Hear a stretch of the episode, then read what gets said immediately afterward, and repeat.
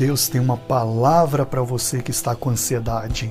Hebreus capítulo 12, versículo 1 diz que nós devemos correr com paciência a carreira que nos está proposta. É certo que Deus tem propósitos na sua vida e que Ele irá realizar todos eles. E aqui diz que nós devemos correr com paciência, mas quem corre não tem paciência.